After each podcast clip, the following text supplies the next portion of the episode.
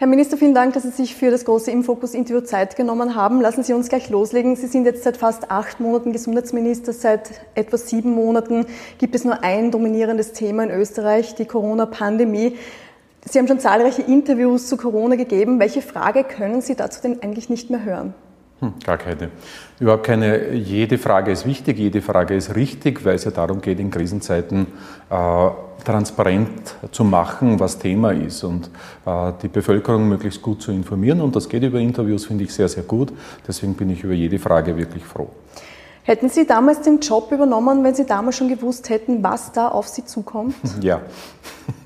Kein, Sie überlegen keine Sekunde? Nein, ich überlege keine Sekunde, denn äh, ich finde, wir haben das in den letzten Monaten gut gemacht in Österreich.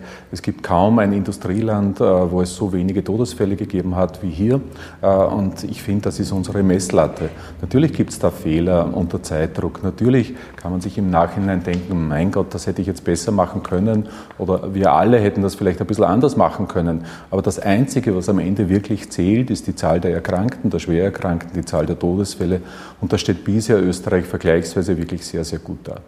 Gut, der Job als Gesundheitsminister, der hätte unter anderen Umständen anders ausgesehen. Äh, Sie machen ja kein Geheimnis daraus, dass Sie 2012 als Landesrat in Oberösterreich ein Burnout hatten. Ihre Worte damals waren offensichtlich, habe ich äh, mit einer praktisch kontinuierlichen 80 bis 100 Stunden Woche meinen Kräftehaushalt überstrapaziert. Wie sieht es denn heute aus, wenn man eben an diese Corona-Pandemie, an Ihre Arbeit denkt? Wie sieht denn Ihr Kräftehaushalt heute aus? Na, jetzt sind es nicht 80 bis 100 Stunden, sondern 100 bis 110. Das ist die eine Änderung. Aber ich habe schon äh, Lernbereiche mitgenommen, auch in diese Arbeit, die schon sehr intensiv ist, äh, die mich sehr fordert, muss ich auch ganz offen sagen, aber gefordert sind wir doch von der Pandemie alle. Gefordert ist die Alleinerzieherin, äh, die zu Hause ist, die auf ihre Kinder aufpassen muss, Doppelbelastung hat oder Dreifachbelastung hat. Gefordert sind die Risikopatienten, ältere Menschen, die Angst haben, dass sie angesteckt werden. Gefordert sind die Jungen, die vielfach auf ihre Jugendkultur verzichten müssen. Also ich bin da wirklich kein Einzelfall. Äh, das, was ich äh, gelernt habe äh, bei meiner Erkrankung 2012 war, dass du Pausen brauchst, dass du Bereiche brauchst, wo du wieder Kraft tankst. Bei mir ist das einfach eine ganz einfache Geschichte. Ich gehe in der Früh, manchmal ist es im Morgengrauen und ich gehe am Abend, meistens, meistens ist das gegen Mitternacht, eine große Runde rund um den Donaukanal gemeinsam mit meinem Hund.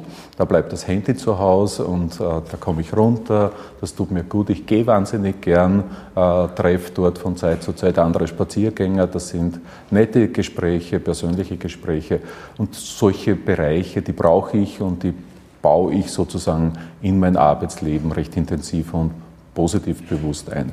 Gut, das ist Ihre Art, Kraft zu tanken. Wenn wir eben an die vergangenen Monate denken, da gab es ja doch einige Kritiker. Sie standen mehrmals im Kreuzfeuer der Kritik wegen chaotischer, teils rechtswidriger Verordnungen. Zuletzt gab es diesen Megastau in Kärnten. Wie sehr schmerzt denn diese Kritik? Ja, Kritik ist nie etwas, worüber man sich freut auf der einen Seite. Auf der anderen Seite denke ich mir, Kritik gehört einfach normal zur Demokratie dazu. Äh, was werden das, wenn äh, wir uns nicht gegenseitig auch konstruktiv kritisieren würden? Die Frage ist, wie man kritisiert. Äh, und eine konstruktive Kritik, das ist ja nichts Bösartiges. Das ist etwas, woraus man lernen kann. Das ist der eine Bereich. Und der andere Bereich ist, ich muss schon sagen, wir haben eine unglaubliche Fülle an, an rechtlichen äh, Notwendigkeiten zu verankern gehabt. 144 Rechtsakte bis heute, 91 Verordnungen und über drei ist äh, gesprochen worden. Die anderen nimmt man ja nicht wahr, weil sie funktionieren. Äh, bei dreien hat es Kritik gegeben. Aber ich bin ein Mensch, der mit Kritik umgehen kann äh, und ich empfinde Kritik etwas Positives. Das heißt, ja, äh, ich finde es zwar nicht immer sehr angenehm, aber Kritik gehört dazu.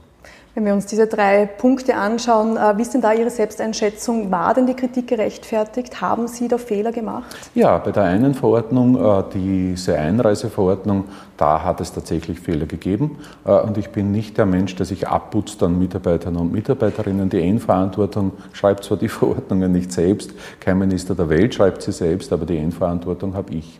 Genauso wie ich die Endverantwortung für die viele, viele, viele Arbeit habe, wo ich sehr viel Lob auch kriege. Und in Wirklichkeit ist es die Arbeit von vielen, vielen Mitarbeitern und Mitarbeiterinnen. Wir haben in diesen sechs, sieben Monaten alleine im Sozialministerium und Gesundheitsministerium über 105.000, muss man sich vorstellen, 105.000 Anfragen gekriegt, die es zu beantworten gilt. Dass, da arbeiten ganz viele Menschen sieben Tage die Woche und das seit sechs Monaten durch. Also da ist meine große Anerkennung und mein Danke und das Lob, das vielfach kommt und das ist wirklich in der ganz großen Mehrheit ein Lob, das haben sich alle, die in diesem Haus arbeiten, die Gesundheitsbehörden in Österreich, ganz viele, äh, die dieses Land äh, in Ruhe und Besonnenheit gut durch die Krise führen, gemeinsam verdient. Gut, das sind jetzt die, die, positiven Seiten, die Sie ansprechen. Bleiben wir ganz kurz trotzdem bei, bei diesen äh, drei Punkten.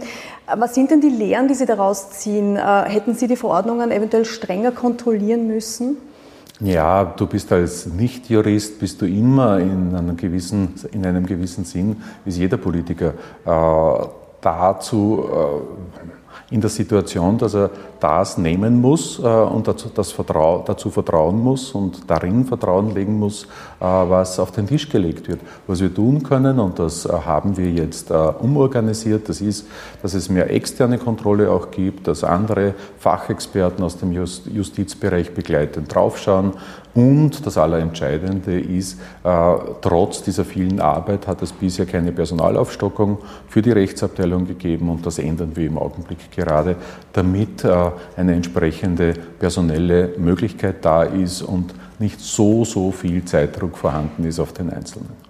Das wäre jetzt meine Nachfrage gewesen. Eben eine Konsequenz aus diesen Fehlern ist, dass, dass Ihr Ministerium gerade umgebaut wird. Jetzt gerade, wo die äh, Corona-Pandemie nicht den Höhepunkt, aber wir stehen doch vor einem schwierigen Herbst und Winter, mhm. findet jetzt der Umbau statt. Hätten Sie da vielleicht auch schon früher ansetzen können und das Haus früher umbauen können? Naja, die Frage ist, wann ist die Pandemie losgegangen? Sie ist im Februar losgegangen und ich bin im Jänner ins Ministerium gekommen. Also sehr, sehr viel Zeit war vor der Pandemie nicht da. Äh, aber wir haben im Februar schon äh, die äh, Grundentscheidungen getroffen, dass es diese Organisationsreform geben muss. Dieses Haus war in Wirklichkeit äh, nicht wirklich vorbereitet auf die Pandemie, aber wer war schon vorbereitet? Wer hat sich gedacht, nach diesen kennen wir doch die ersten Meldungen, die im Jänner gekommen sind und wir ganz erstaunt irgendwie nach China gesehen haben und die Berichte, da bricht etwas auf, keiner hat gewusst, können wir da jemals betroffen sein oder ist das eine Angelegenheit, die in China bleiben wird, so wie das bei Infektionsausbrüchen im Regelfall der Fall ist. Äh, und äh, da hat sich in Wirklichkeit niemand gedacht, dass die größte, schwerste Pandemie seit 100 Jahren entstehen kann. Äh, und von daher, äh, ja, dieses Haus war nicht wirklich gut vorbereitet auf die Pandemie.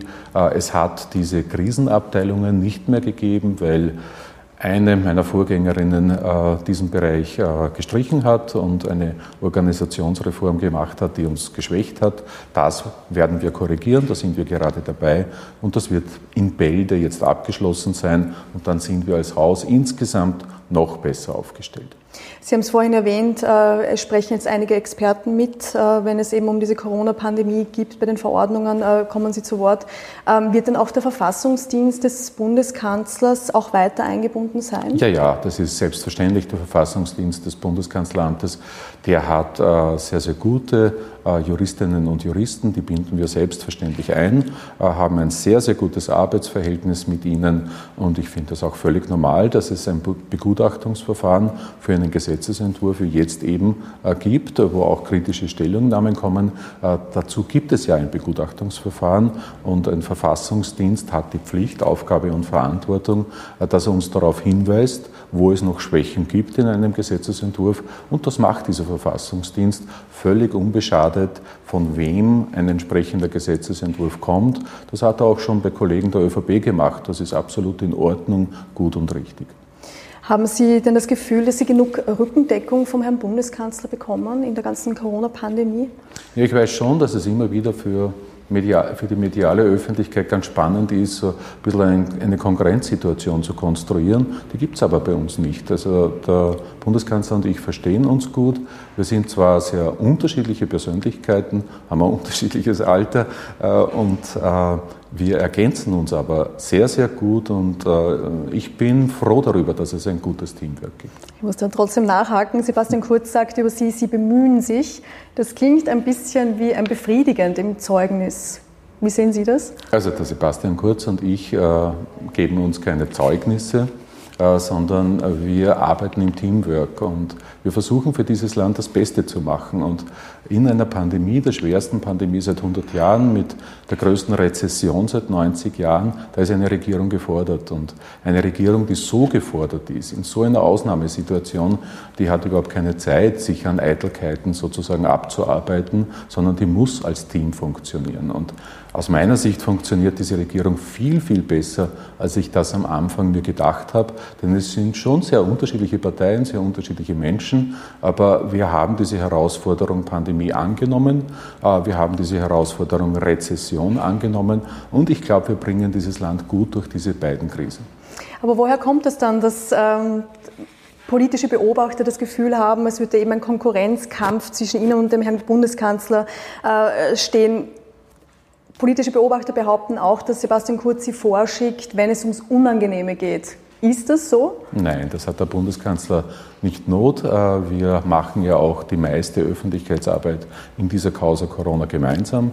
Das ist auch ein Signal natürlich, dass wir zusammenhalten, dass wir zusammenarbeiten, dass das eine gemeinsame Regierungsarbeit ist. Und vielleicht wünschen sich manche politische Beobachter, dass es ein bisschen unruhiger ist, äh, damit man mehr Stoff hat äh, für die Kommunikation. Aber wir können damit nicht dienen. Wir haben eine gute Zusammenarbeit und ich hoffe und bin mir ziemlich sicher, dass das auch so weitergeht.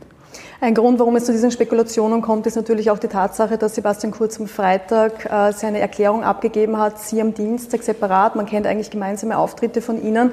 Ähm, ich würde Ihnen da ganz gerne etwas vorspielen vom Politikexperten Thomas Hofer, wie er denn diese Tatsache ähm, analysiert. Was sagt da der Herr Hofer?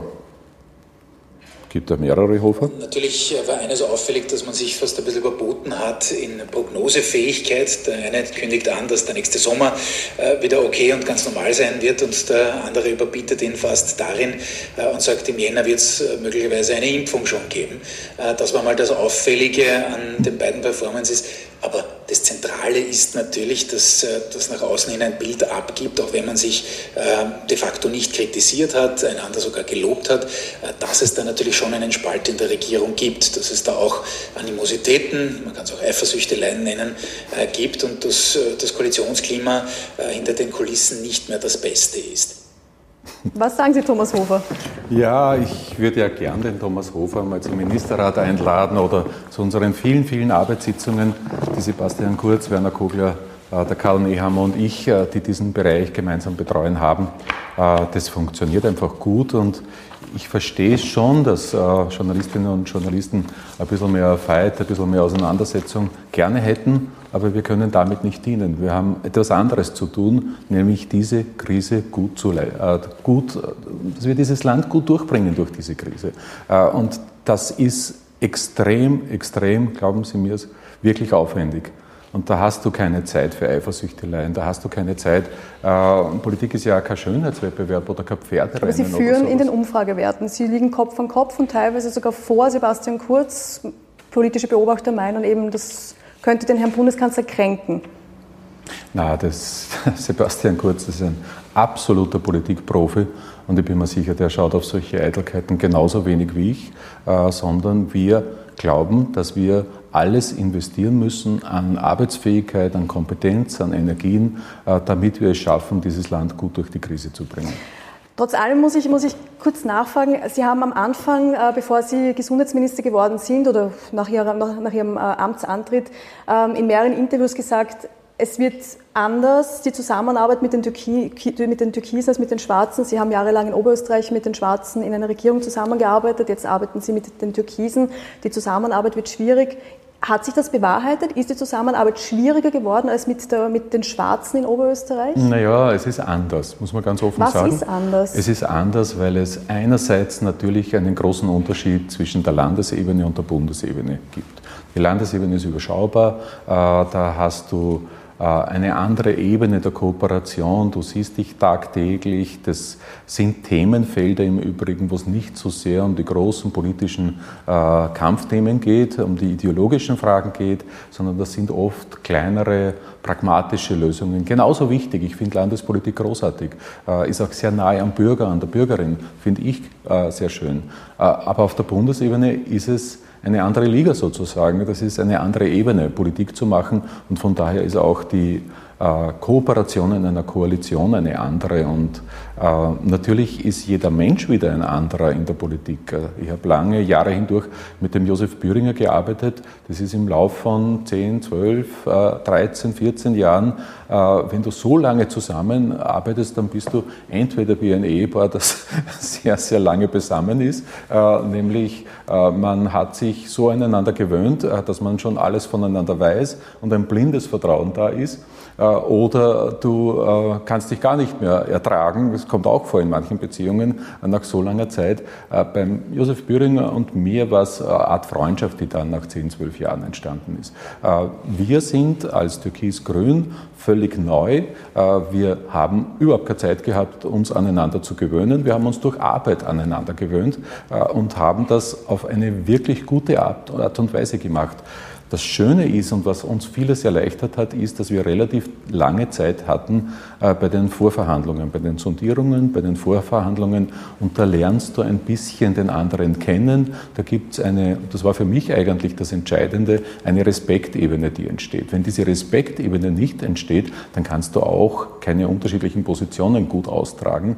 Äh, das heißt, der Respekt, die Wertschätzung des anderen ist aus meiner Sicht die Grundvoraussetzung für eine gute Arbeit in der Politik. Aber in, in, in kurzen Worten, ähm, Schlagworten, was unterscheidet denn tatsächlich Türkis und Schwarz? Also wie haben Sie das erlebt? Was sind da die, die Faktoren, die unterschiedlich naja, sind? Äh, es gibt sicher äh, unterschiedliche inhaltliche Positionen. Die, die klassische ÖVP, die frühere ÖVP war eine, die sehr stark auf ihre christlich-sozialen Wurzeln äh, ausgelegt war.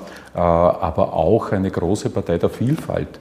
Äh, und das hat sich in Wirklichkeit nicht geändert. Also ich erlebe die ÖVP als eine sehr breite, sehr unterschiedliche Partei. Wenn ich in Vorarlberg bin, ist das sicher auch von der Stimmung eine andere wie in Wien zum Beispiel. Äh, und das ist ja eigentlich eine sehr gute Sache, weil ich bin ein großer Freund der Diversität, der Vielfalt und äh, von daher so groß ist dieser Unterschied nicht. Aber natürlich war es ein Lernprozess in dem Sinn, dass vor allem Landesebene und Bundesebene sehr unterschiedlich sind. Und man darf ja nicht vergessen, die Grünen waren auf Bundesebene noch nie in der Regierung. Und wir sind quasi von 0 auf 100 mit dieser Krise gestartet. Und von daher bin ich persönlich der Meinung, das ist uns sehr, sehr gut in diesen ersten Monaten gelungen, trotz Krise, vielleicht sogar wegen der Krise. Gut, dann kommen wir auf die nächsten Monate zu sprechen. Ähm, es wird ein schwieriger Herbst und auch ein schwieriger Winter. Worauf müssen sich denn die Österreicherinnen und Österreicher tatsächlich gefasst machen? Naja, in Sachen Corona ist unser Kernziel, dass wir äh, diese Krise, äh, das Virus unter Kontrolle halten, so wie das derzeit aus meiner Sicht der Fall ist. Äh, das heißt, wir äh, wollen versuchen, dass wir nie in die Situation kommen, dass wir die Kontrolle verlieren. Äh, wir wollen nie in die Situation wiederkommen, wie das schon im März der Fall gewesen ist, dass es zu einem exponentiellen Wachstum kommt.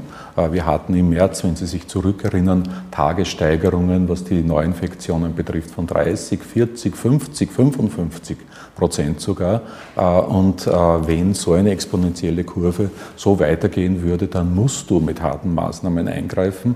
Und deswegen wollen wir mit aller Kraft eine zweite Welle verhindern, diese exponentielle Zunahme verhindern, sondern die Situation möglichst stabil halten und diese äh, Gesundheitskrise, die Lösung und Beherrschung dieser Gesundheitskrise, das ist sozusagen die Voraussetzung, dass wir wirtschaftlich wieder zurückkommen, dass das Comeback gelingt und dass es damit auch eine gute soziale Entwicklung in diesem Land gelingt. Das heißt, das Ziel ist, in diesen nächsten Monaten den Konjunkturaufschwung wieder zu schaffen, wieder neue Beschäftigung zu schaffen, vor allem auch durch Investitionen in äh, den Klimaschutz also in die neuen Mobilitätsformen, in den öffentlichen Verkehr, in die erneuerbaren Energieträger etc. Das hilft uns äh, beim Klimaschutz auf der einen Seite und das schafft Job. Das ist dieser Green New Deal, von dem wir schon lange reden und den wir jetzt umsetzen.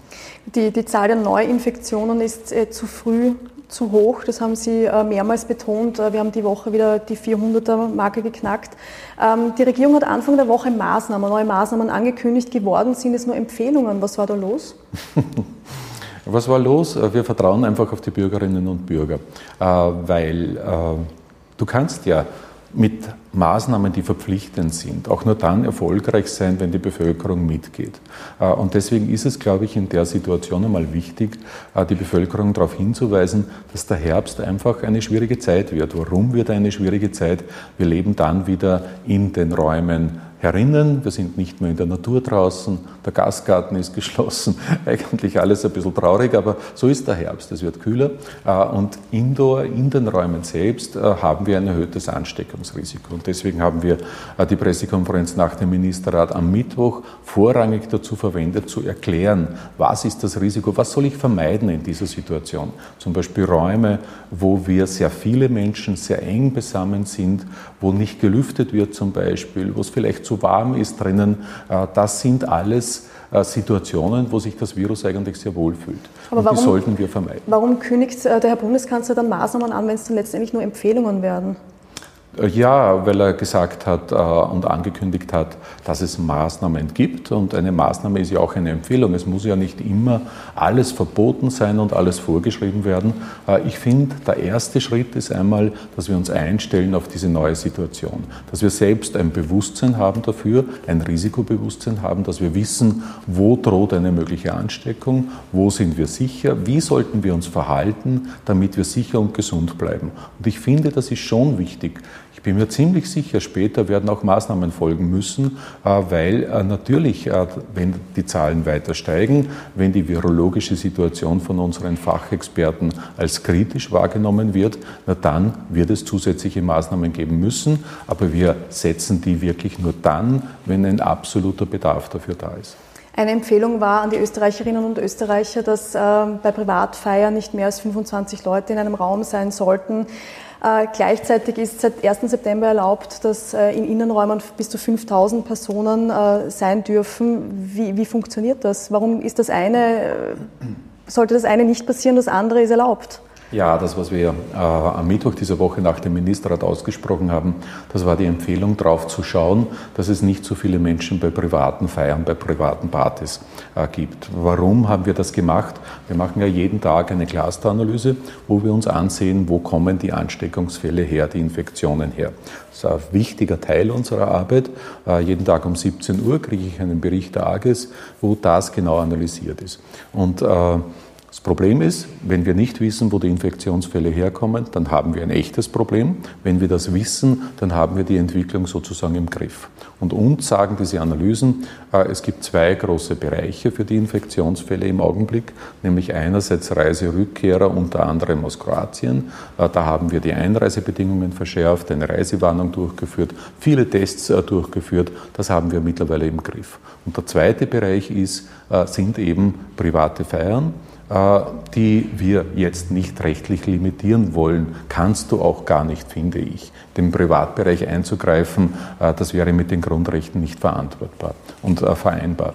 Und deswegen die Empfehlung, darauf zu schauen. Sie sprechen den Unterschied aber zu Veranstaltungen an. Bei Veranstaltungen gibt es ein Präventionskonzept. Da wird ganz genau vorgeschrieben, worauf müssen Veranstalter achten. Zum Beispiel, dass wir nur auf Sitzplätzen sitzen, dass es Mindestabstände dazwischen gibt, dass es eine Struktur, eine definitive gibt, dass es in bestimmten äh, Bereichen das Vorschreiben des Mund-Nasenschutzes gibt. Also ganz klare Schutzmaßnahmen und deswegen können auch mehr Menschen teilnehmen. Und ich persönlich finde ja, wir sollten uns solche Bereiche wieder erarbeiten. Ich habe so schön gefunden, gleichgültig, ob man jetzt ein Fan von klassischer Musik ist, äh, dass Salzburger Festspiele wieder stattfinden können. Die ganze Welt hat auf uns geschaut und alle haben sich gefragt, wie geht das in Österreich, dass die es trotz Krise hinbringen, so ein ganz großes Festival wieder zu schaffen. Und ich finde, solche Beispiele müssen wir wiederfinden. Ich freue mich auf das erste Fußballspiel, wo wieder viel Publikum da sein kann, unter ganz bestimmten Schutzbedingungen. Und wenn wir da beweisen können, auch das geht, das ist ja eine Ermutigung. Wir wollen ja auch wieder Lebensfreude haben. Äh, wir wissen nicht, wie lange diese Krise dauert. Und deswegen sollten wir versuchen, äh, diese Balance zwischen einem herkömmlichen Leben mit Freude, mit Lebensqualität und dem Schutz unserer Gesundheit möglichst zusammenzubringen. Wenn Sie jetzt dann aber sehen, dass äh, es Clusterbildungen gibt bei derartigen Veranstaltungen, ziehen Sie dann die, die Notbremse? Dann müsste eingegriffen werden. Äh, das können wir jederzeit. Äh, und ich glaube, da wissen alle, da bin ich der Erste, der dann dabei ist, äh, dass äh, hier eingegriffen wird. Aber solange es möglich ist, solange wir das gut beherrschen, solange die, äh, diese Konzepte zum Schutz der Teilnehmer gut funktionieren, das hängt natürlich auch von den Teilnehmern ab, die müssen auch mitmachen. Solange das gut funktioniert, sollten wir diesen Weg gehen, denn wir sollten uns von diesem Virus nicht das ganze Leben vermiesen lassen. Gut, kommen wir zur Corona-Ampel. Ähm, die soll uns ja durch die schwierige Zeit äh, bringen. Wie zuversichtlich sind Sie denn, dass es dieses Mal kein Chaos geben wird? ich bin genauso zuversichtlich, äh, weil es ja in den aller, aller, allermeisten, kein, in den aller, allermeisten Fällen kein Chaos gegeben hat. Äh, wir haben ja eine Situation, wo wir dieses Land sehr gut mit ruhiger Hand durch diese Krise geführt haben. Äh, und ich bin zuversichtlich, dass das gut funktioniert. Die Ampel, das ist keine Wunderlösung, die kann das Virus nicht äh, ausschließen, aber sie kann uns viel mehr Transparenz bringen. Und ich finde es einfach wertvoll, wenn Sie jeden Tag äh, auf unsere Homepage schauen können, sehen, wie ist das bei mir in meinem Umfeld, wie schaut das Risiko aus. Grün ist eine Situation, wo es eine stabile Situation gibt. Gelb dann etwas mehr Risiko, Orange schon ein sehr erhöhtes Risiko und bei Rot gibt es ein hohes Risiko. Und wenn Sie zum Beispiel am Wochenende Bergsteigen gehen wollen äh, in den Tiroler Bereich und auch äh, auf der Ampel nachsehen können, wie ist dort die Situation, fahren Sie vielleicht dann mit einem besseren Gefühl hin, wenn es dort wirklich grün ist. Gut, wie Sie sehen, ich habe mein Tablet gezückt. Ich würde ja. nämlich ganz gerne noch eine, eine Reaktion von äh, Wiens Bürgermeister Michael Ludwig äh, zeigen. Darf ich Sie nur bitten, dass Sie selber da drauf sind? Sie ja. fangen uns selber zum Spielen an. Wir machen die Maßnahmen in der Stadt Wien nicht abhängig von irgendeiner Ampel, sondern wir kümmern uns um die Menschen unabhängig von dem, was irgendeine Ampelschaltung vorsieht. Ärgert Sie das? Ja, was, was heißt ärgern? Ich habe äh, diese Woche äh, eine Videokonferenz unter anderem mit dem Bürgermeister Ludwig gehabt. Dort haben wir äh, die Ampelfunktion abgestimmt und es hat kein Wort der Kritik von ihm gegeben. Äh, ich bin mit dem Gesundheitsreferenten der Stadt Wien, mit dem Peter Hacker, täglich de facto im Austausch. Wir ziehen da an einem Strang äh, und ich sehe da überhaupt kein Problem. Das wird auch in Wien gut funktionieren, auch in den Bundesländern gut funktionieren ja, hm, weiß auch nicht, wie alt. Von heute. Also offensichtlich heute. ziehen Sie nicht an einem Strang, weil sonst würde er sich nicht vor die Medien stellen und sagen, er hält von dieser, dieser Ampel Vielleicht sehr wenig. war der Herr Bürgermeister auch ein bisschen grantig heute, ich weiß es nicht, wie er zu dieser Aussage kommt. Aber Tatsache ist, wir haben sie gemeinsam vorbereitet und ich denke, das wird gut funktionieren. Die Begründung ist, solange es keine gesetzliche Grundlage dafür gibt, ähm, können ja sowieso nur Empfehlungen ausgesprochen werden. Erst Ende September wird es diese, diese gesetzliche Grundlage geben. Wäre es nicht besser gewesen, mit dieser Ampel noch ein bisschen zu warten? Nein, überhaupt nicht. Erstens können wir wichtige Maßnahmen ja jetzt bereits rechtlich schon umsetzen, äh, etwa die Fragen des Mund-Nasenschutzes. Das können wir jetzt auch implementieren, wenn ein Bedarf da ist. Äh, das ist der eine Punkt. Und der zweite Punkt ist der, äh, dass ja auch diese Information, äh, wie schaut die Risikosituation aus, die Bewertung durch die Fachexperten, durch die Virologinnen und Virologen aus der entsprechenden Corona-Kommission, aus der Ampelkommission, auch das ist ein wesentlicher Mehrwert. Also wir machen Schritt für Schritt da eine Entwicklung in die richtige Richtung. Gut, die Kommission haben Sie erwähnt. Die Länder sitzen ja ebenfalls in der Kommission. Bei der Generalprobe war es so, dass die Länder sich gesträubt haben, dass ihr eigenes Land ihre Regionen auf gelb geschalten werden. Die Konsequenz war, dass alles grün war. Blüht uns das? Werden die nächsten Tagen, Tage, Wochen mit der Österreich grün bleiben? Also grundsätzlich wäre es ja nicht schlecht, wenn Österreich grün bleibt, also jetzt nicht parteipolitisch gesehen, sondern äh, in Richtung Ampel. Denn die Ampel bedeutet ja, äh, dass diese Regionen, die grün sind, eine sehr gute Situation haben. Und natürlich ist das mein Ziel, äh, dass es in diese Richtung geht, dass es weiter dort bleibt. Aber wir werden ganz klar, wenn es Empfehlungen der Kommission gibt, äh, die in der Bewertung sagt, dieser Bezirk oder jenes Land äh, haben derzeit eine leicht erhöhte äh, Problematik, was das Risiko betrifft, äh, dann wird diese Empfehlung der Kommission umgesetzt. Aber wenn die Länder in der Kommission sitzen und sagen, ich will es nicht, dass mein Land auf, auf gelb geschalten wird? Na, dann werden, denke ich, wird die Mehrheit entscheiden in dieser Kommission. Da sitzen viele Fachexperten drinnen. Na, und dass kein Bundesland jetzt sich äh, darüber freut, dass es gelb wird oder vielleicht später einmal orange wird, das liegt ja in der Natur der Sache. Niemand freut sich darüber, wenn es einen bisschen kritischeren Ansatz gibt. Aber das möchte ich schon klarstellen. Ich glaube, das ist ja nichts Negatives den Ländern gegenüber. Das ist auch kein schlechtes Signal, keine schlechte Bewertung. Äh, viele Bundesländer, viele Regionen, auch viele Nationalstaaten können ja nicht wirklich etwas dafür, äh, wenn sich das Virus stärker bei ihnen ausbreitet. Äh, ich weiß, dass in Österreich alle Bundesländer wirklich engagiert gegen die Ausbreitung des Virus arbeiten. Äh, und da sind wir ein Team und da gehören wir alle zusammen. dass keiner aufzeigt und sagt, ich möchte da jetzt äh, gelb äh, gefärbt werden, das liegt in der Natur der Sache. Wenn man beim Straßenverkehr, dem Straßenverkehr bei Rot über die Ampel fährt, wird man bestraft. Wie sieht es denn bei Ihrer Ampel aus, wenn etwas rot ist? Nein, ich äh, vergebe ja keine Strafmandate, sondern äh, wir arbeiten alle daran, dass es möglichst grün, oder zumindest gelb bleibt in Österreich. Äh, das ist das erklärte Ziel, daran arbeiten wir alle. Äh, und unsere äh, Bestätigung und Belohnung ist, wenn es möglichst gut aussieht in diesem Land. Das Erste, was ich und ich weiß vom Sebastian Kurz im Übrigen, das eint uns, auch er hat seine erste Tätigkeit in der Früh immer, äh, dass er nachschaut, dass ich nachschaue, äh, wie schauen die Zahlen des Tages aus. Äh, und natürlich arbeiten wir genau in die Richtung und da braucht es keine Strafmandate oder sonst was. Aber es ist vielleicht ein guter Punkt auch, Folgendes noch ganz kurz, wenn ich darf, zu erklären. Wir haben ja keinen Automatismus. Das heißt, wir haben nicht eine Ampel, die die Infektionszahlen hernimmt und sagt, da gibt es einen Grenzwert und wenn der überschritten ist, ist alles ganz schlecht.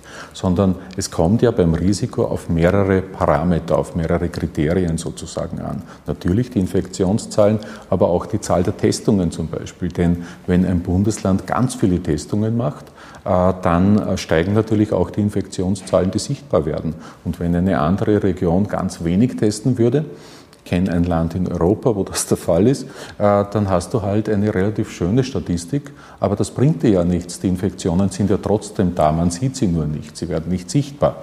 Und deswegen testen wir in Österreich derzeit so viel wie noch nie zuvor und das ist gut so. Die Zahlen schauen zwar schlechter aus, aber das bringt Sicherheit für die Zukunft, weil wir sichtbar machen, wer ist infiziert und bei dem können wir dann Abgrenzungsmaßnahmen gegen die Ausbreitung des Virus durchführen. Das ist das Ziel. Wir haben ein drittes Kriterium, äh, das sind die Clusteranalysen. Das heißt, je mehr wir wissen äh, über die Ausbreitung, desto besser ist es. Wenn wir wenig wissen, dann äh, kommt es möglicherweise auch dadurch zu einer schlechteren Färbung in der Ampel.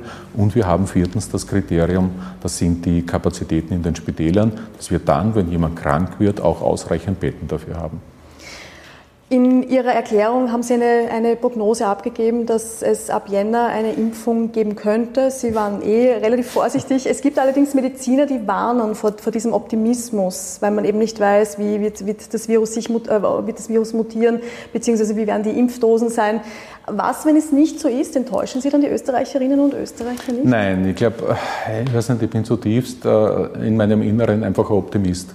Und ich glaube, das ist auch wichtig, in einer Situation jetzt nicht zu verzagen, in einer Situation, die schwierig ist und nicht nur schwarz zu malen, sondern auch eine Perspektive auch aufzuzeigen. Und die Perspektive ist erstens, dass wir es können, das haben wir jetzt schon Monate hindurch bewiesen, dass wir das Virus unter Kontrolle halten. Zweitens, die Perspektive ist, äh, dass ich einfach daran glaube, dass die Wissenschaft es schafft, äh, dass wir Medikamente kriegen. Äh, die brauchen wir, weil eine Erkrankung, gegen die es gute Medikamente gibt, die hat schon nur mehr das halbe Risiko. Äh, und das dritte ist eben die Impfung. Und äh, wir verhandeln ja mit den Pharmakonzernen, die die Produzenten dieser Impfungen sind. Wir wissen, wie weit sie sind. Aber das erste ist für mich nicht der Zeitfaktor. Das erste ist für mich die Sicherheit des Produktes. Wenn das nicht sicher ist, wird es nicht in Österreich äh, verarbeitet und an die Patienten bzw. an die Bürger weitergegeben. Gut, wir haben die Österreicherinnen und Österreicher, natürlich nicht alle, einige, ein paar, äh, gefragt, was sie sich von Ihnen wünschen würden. Und das würde ich Ihnen ganz gerne vorspielen. Jetzt bin ich gespannt. Dass sich seine Zusage für die Verfügbarkeit eines Impfstoffs bewahrheiten wird. Bessere Kommunikation wäre sicher wünschenswert. Klarere Richtlinien. Dass er weiterhin äh, an die Menschen denkt und appelliert, aber nicht zu also keine leeren Versprechen macht. Transparenz. Okay. Mehr Transparenz. Mach das Richtige. mache das Richtige. Sind das alles erfüllbare Wünsche? Ja, das sind alles erfüllbare Wünsche. Dass ich das Richtige mache, das hoffe ich. Wird nicht immer gelingen, so wie jeder Mensch bin auch ich fehlbar, also völlig normal. Aber dass wir uns extrem engagieren und bemühen, ich glaube, das merkt jeder, dass wir das bestmöglich hinbringen. Und das mit der Impfung ist natürlich schon eine Hoffnung und eine Perspektive. Die Impfung wird nicht dafür sorgen, dass die Pandemie von heute auf morgen weg ist. Aber sie wird äh, die Intensität des Risikos schrittweise spürbar verringern. Und je mehr Menschen mitmachen, desto besser ist es natürlich auf der einen Seite. Und dann gibt es ein paar Fragezeichen. Die Fragezeichen sind, wie lange wirkt die Impfung, für welche Zielgruppen werden wir eine Impfung haben und wann wird es genau zur Zulassung dieser Impfstoffe kommen. Und wie gesagt, wir müssen da auf der sicheren Seite sein. Es muss die Sicherheit vor dem Tempo gehen. Wir sind fast am Ende. Ich würde noch ganz gerne äh, kurz äh, zum Wiener Wahlkampf kommen. Ähm, da haben Sie äh, einen großen Auftritt gehabt bei der Präsentation der, der Plakate der Wiener, Wiener, Grünen. Sie sind auf den Plakaten zu sehen. Ehrt Sie das?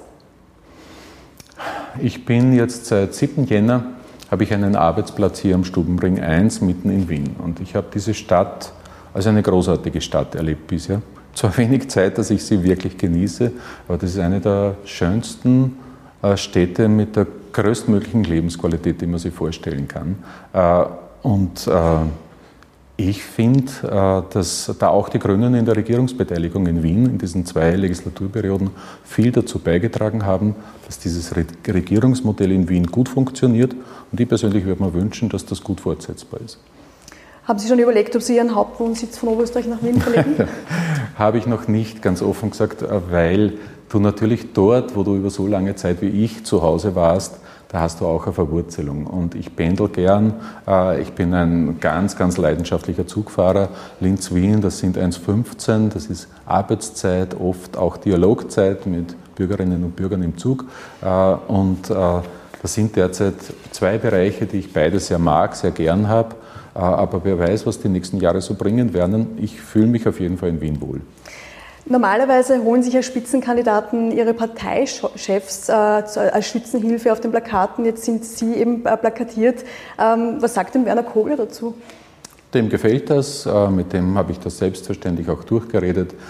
Es gibt selten wirklich gute Freunde in der Politik und der Werner Kogler und ich sind eines dieser wirklich seltenen Exemplare. Ich würde Sie jetzt noch bitten, folgende Sätze zu vervollständigen. Und zwar, der erste Satz ist, am meisten nervt es mich, wenn. Wenn, die, wenn es morgen gibt, wo ich Zahlen auf den Tisch kriege, die steigen, was die Infektionszahlen betrifft. Dieser Politiker war mir in den vergangenen Monaten eine große Stütze. Ganz viele, ganz, ganz viele in der Bundesregierung selbst. Das ist ein echtes Team, ich habe schon gesagt. Und die grüne Regierungsfraktion ganz besonders, weil äh, das ist ein Fünfer-Team mittlerweile von echten Freunden, wo man blindes Vertrauen haben kann, wo man weiß, man wird auch gestützt, wenn es einem einmal nicht so gut geht. Auch solche Tage passieren wie bei jedem einmal. Also keine bestimmte das, Person? Nein, das ist einfach eine Teamstimmung, die da ist und die ist großartig.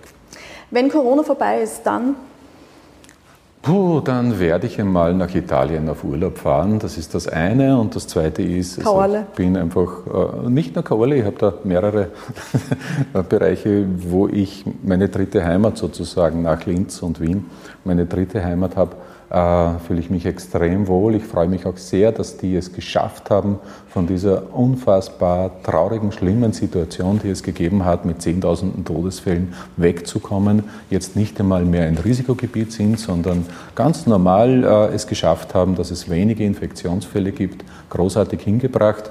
Aber ganz offen, was ich wirklich irrsinnig gern machen würde, ich habe äh, Jetzt vor wenigen Wochen habe ich eine sehr ehrende Einladung von Macron gehabt, äh, bei den, am Nationalfeiertag bei den Feierlichkeiten in Paris dabei zu sein, weil wir ähm, äh, Intensivpatienten aus Frankreich übernommen haben, im Mai und in Österreich betreut haben.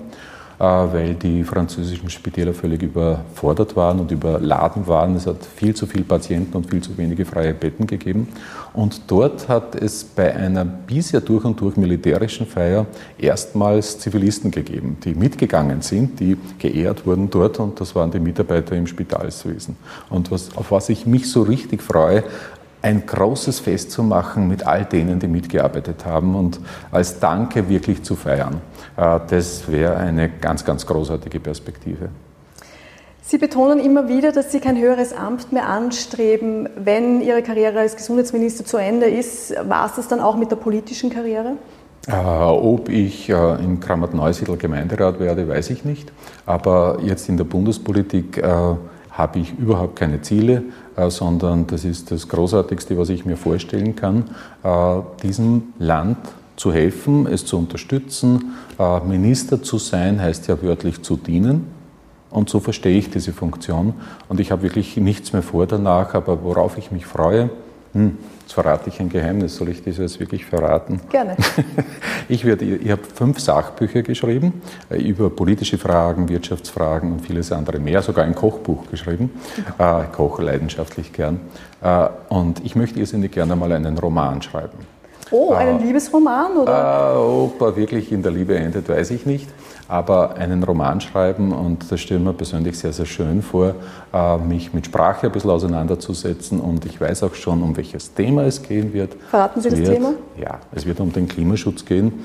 Äh, und äh, darauf freue ich mich auch. Das heißt, es gibt im Leben, wenn man es nur annimmt, so viele schöne Bereiche, die es zu tun gibt, äh, das Leben zu nützen und die Tage und die Jahre zu nützen. Ja, das, das, das, das muss man lernen, das habe ich auch nicht immer gekonnt und es gibt viele, viele schöne Dinge zu tun, auch nach der Politik. Herr Minister, vielen Dank fürs Gespräch. Danke.